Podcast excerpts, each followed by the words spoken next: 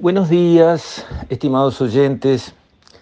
Quisiera referirme hoy a la decisión del Banco Central de aumentar la tasa de referencia en el mercado uruguayo.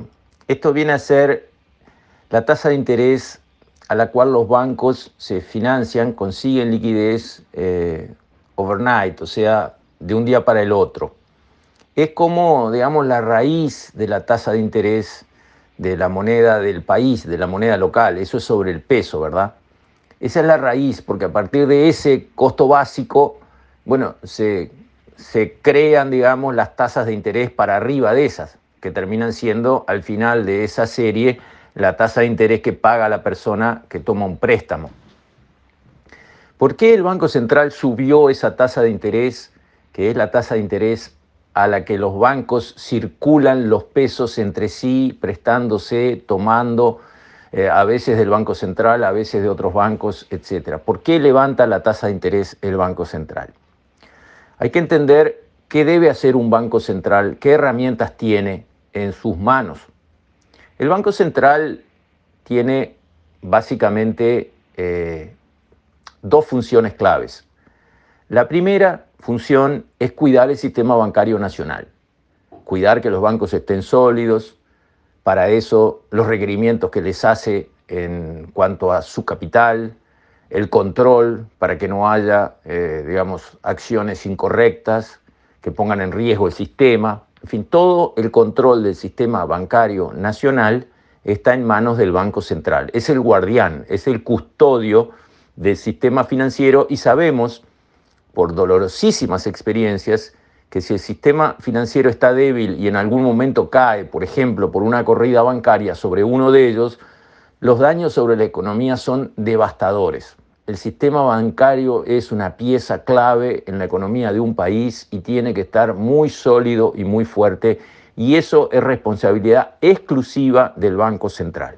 Y creo que lo está haciendo bien y que lo venía haciendo bien de antes de este gobierno, porque las cosas hay que decirlas como son, y esto no es de izquierda o derecha. Un banco central bien manejado es un banco central bien manejado, no es un banco central de izquierda bien manejado o de derecha bien manejado.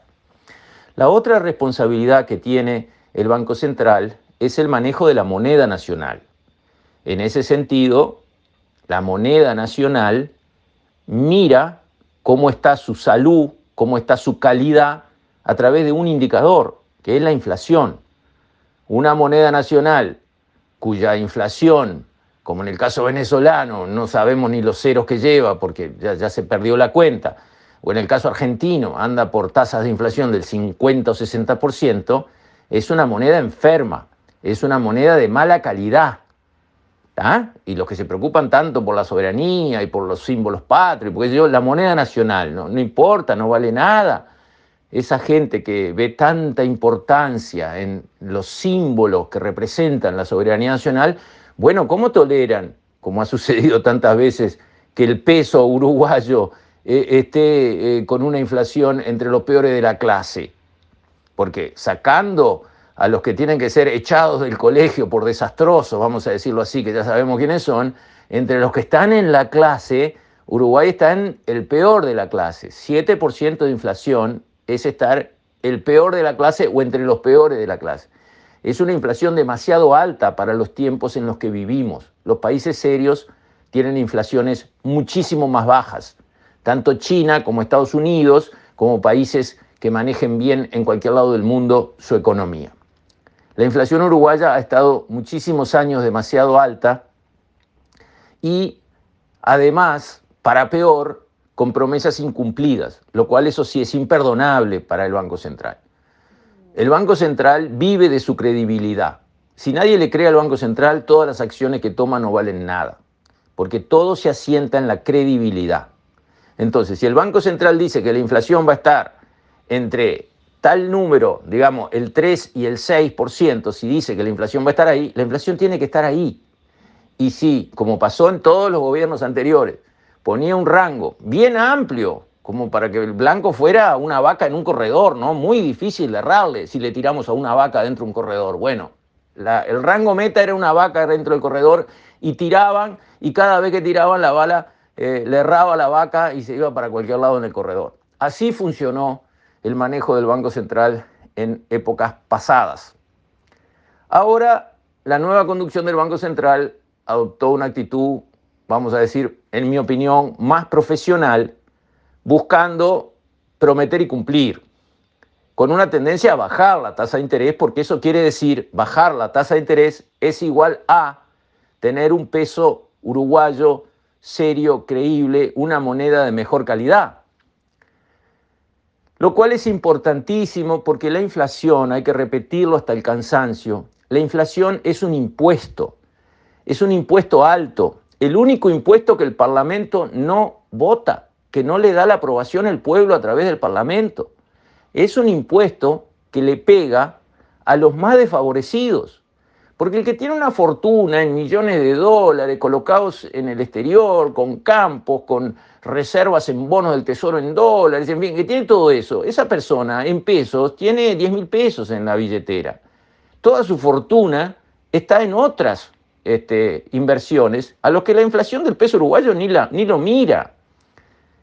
Y le pegan esos 10 mil pesos que tiene en la cartera la inflación, que le cobran esa tasa de inflación, se la van sacando porque esa es la inflación, le sacan capacidad de compra de los 10 mil pesos que tiene en la cartera.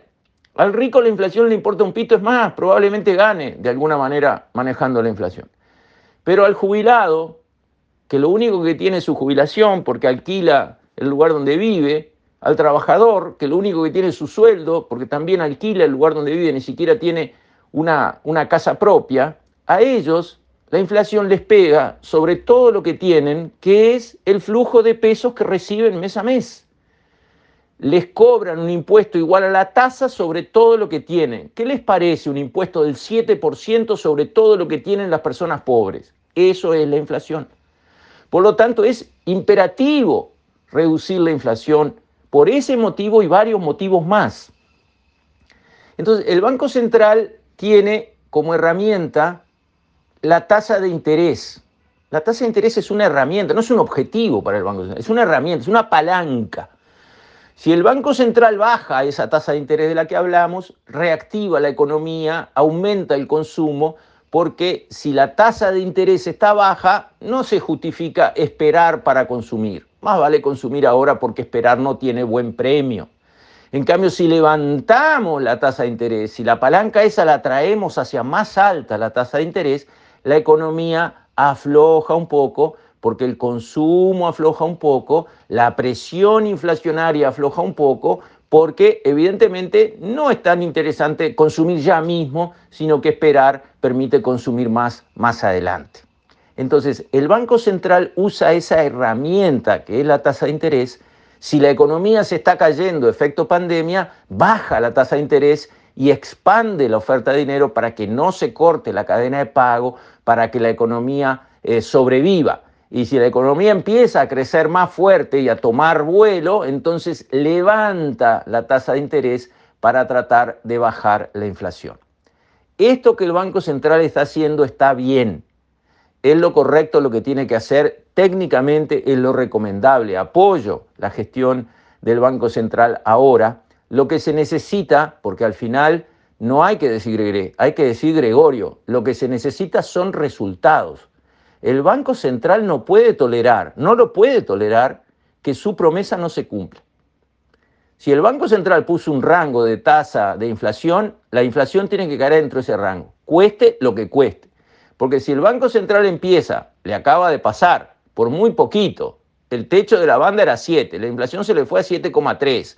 Está bien, pequeña tormenta perfecta, muchas cosas a la vez en el mismo momento. Ok, ¿eh? subió el combustible, subió el petróleo, hubo varias subas de las commodities, gracias a Dios, que nos levantan el precio de los alimentos internos, en un pequeño momento.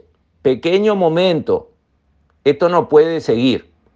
Entonces, desde ese punto de vista, me congratulo de que el Banco Central está alerta, las autoridades tienen buenos reflejos, saben de lo que hacen y están ocupándose de hacer lo que tienen que hacer. Esperemos que tengan éxito por el bien de todos. Con esto, estimados oyentes, me despido. Hasta mañana, si Dios quiere.